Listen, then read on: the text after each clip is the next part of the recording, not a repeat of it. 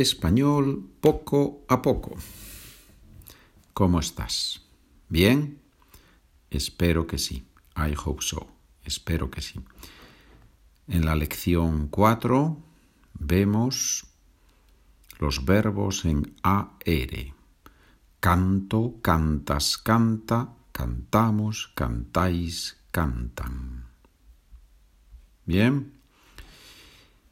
And we have seen these verb forms that I said in English and you said them in Spanish, right? And the last one that we did yesterday was it happens.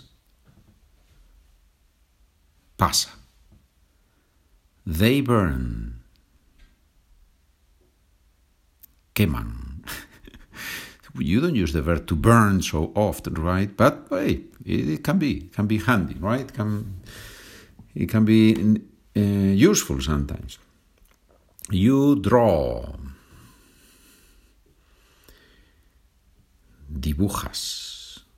I am listening. Escucho. So you see that sometimes in English, English Spanish are not the same. I am listening, I listen, both can be say can be translated escucho. Although we have a form for this, I am listening, estoy escuchando, but we will see that in another chapter, right? To look for, we look for, we are looking for something. Buscamos. And if we find it, what that would what do we say? We find something. Encontramos. Muy bien. That's not in the document, right? That was an extra one. You know that you can find the documents on Spanish for uh, Spanish with Pedro, SpanishWithPedro.com. Go to the Spanish for Beginners, no Spanish for Beginners easy, no español intermedio, Spanish for Beginners and there you find the documents. If you have a question, and, I knew, and you know that I love to hear from you, if you have a question or a comment or a suggestion, please send me an email, SpanishWithPedro at gmail.com. If you don't find the answer, it's because it went to your spam folder. Más preguntas y respuestas. We are now on page 28, página 28. In the middle, you have más preguntas y respuestas. So in this case, I say a question in Spanish and you answer in Spanish. You have the translation on the right side. Miras la tele, negative answer.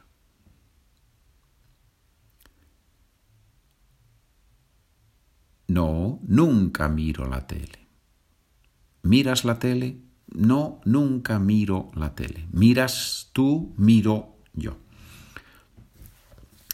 ¿Quién patina mejor, tú o tu hermana? She skates better, of course.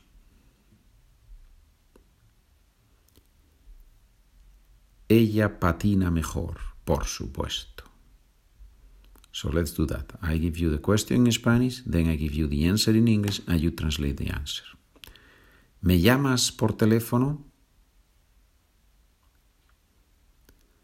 Yes, I will call you tomorrow, okay? Sí, te llamo mañana, ¿vale? Here we see different some interesting things. Te llamo, I call you. And actually in English, I will call you tomorrow, right? Or I'll call you tomorrow. So this you in English comes after the verb. In Spanish, usually um, uh, before the verb. Te llamo. Second thing, I will call you future, but when we use it with mañana, with tomorrow, you can perfectly use it in Spanish, the verb in Spanish. So you can say, te llamo mañana. Third thing that is interesting, okay, all right, are you in agreement? All that can be translated into Spanish with vale, vale. Remember that the V it's pronounced B, so we don't say vale, we say vale, vale. ¿Viajas mucho? Yes, my wife and I travel a lot. Sí, mi mujer y yo viajamos mucho. Bien, In the document, you have more questions and answers. You can do them. And then we have some exercises. I always like to do some of the exercises or at least a couple of examples from the exercises, and then you can do the rest in writing. For example, ejercicio número uno. Translate the, fo- the following sentences. Venga, let's do letra A. My sisters and I work every day from 7 a, sorry, from 7 a.m. to 4 p.m.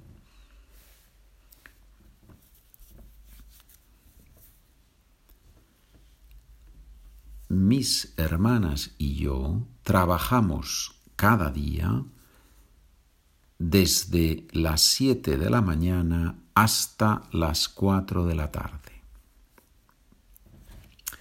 Two things here. Every day. Cada día, each day, cada día, todos los días. So we can use todos los días, or if we want to emphasize that is each day, then we can say cada día. From 7 a.m. to 4 p.m. You have two options. Desde las 7 hasta las 4 o de 7 a 4. It's easier, I think, de 7 a 4 because you don't need to use the article, right? So, de 7 a 4. Letra B. My father is 50 years old and he speaks three languages.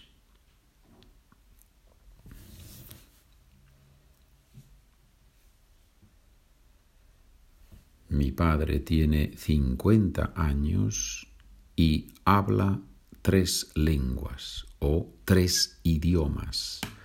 Careful with the word idiom in English is not idioma in Spanish. Idioma means language. So, habla tres idiomas, habla tres lenguas. Letra C. Your mother and my mother work in the same hospital, right?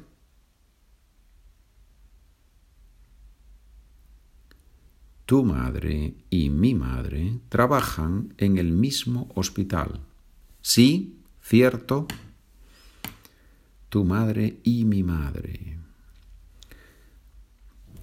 If you can recommend this podcast on the Facebook, um, Instagram, Apple Podcasts, Spotify, wherever you find a place to recommend this podcast on the internet, I will be grateful. Yeah? You can always go to my website, to my Facebook site, Spanish for Beginners Pedro, and there you can write a nice uh, recommendation, evaluation, right?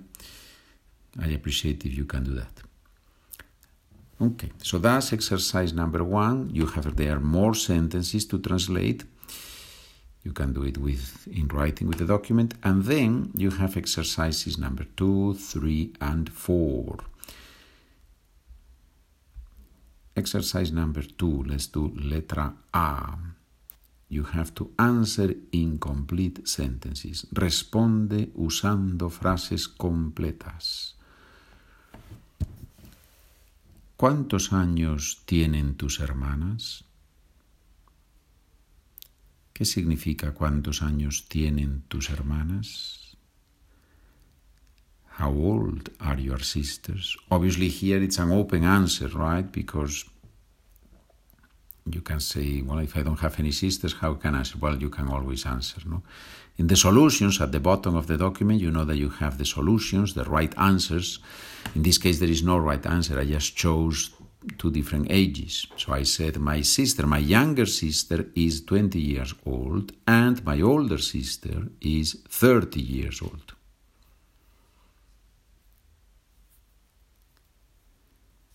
Mi hermana menor tiene 20 años y mi hermana mayor tiene 30. Eh? But that's just an example, obviously. ¿Por qué estudias español todos los días?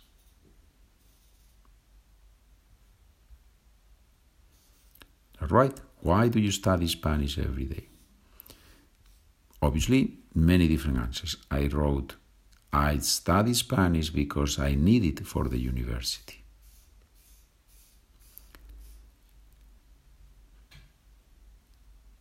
Estudio español porque lo necesito para la universidad.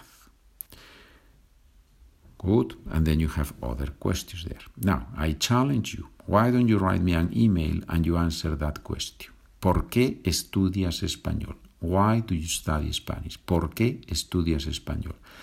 Try to write me in Spanish. If you cannot, do it in English. But I would appreciate if you do that. If you explain to me, to me Hola Pedro, soy Andrew from Oklahoma and I study Spanish because ta, ta, ta, I really would like to know. Please send me an email and I will reply to you in Spanish or in English as you wish. And then we have exercise number three, where you have to match some sentences. It's very useful. I think this exercise is useful. And then number four, where I give you an answer. This is one of my favorite exercises. I give you an answer and you have to write a possible question. Let's do only letra A and then you can do the others. Respuesta. The answer is no viajo a México todos los años. Viajo a Guatemala. Repito, no viajo a México todos los años. Viajo a Guatemala. So I do not travel to Mexico every year. I travel to Guatemala. So what's a possible question in Spanish for this answer? ¿Viajas a México todos los años? ¿Viajas a México todos los años? Muy bien. And then you have other, other questions to do on your own. Do them. Don't cheat, right? do them. And once you have done them, you have written the answer, please go and check with the solutions, with the possible correct answers that I wrote at the bottom of the document.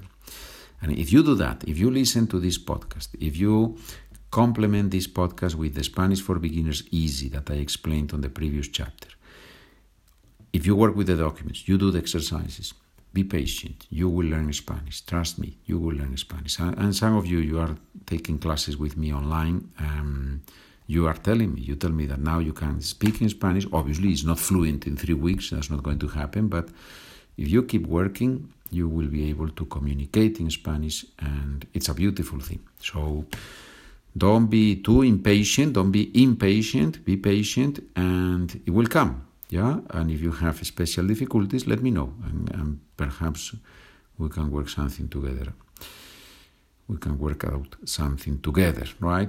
Muy bien. Thank you for listening. Muchas gracias por escuchar. Estamos en contacto. Adiós.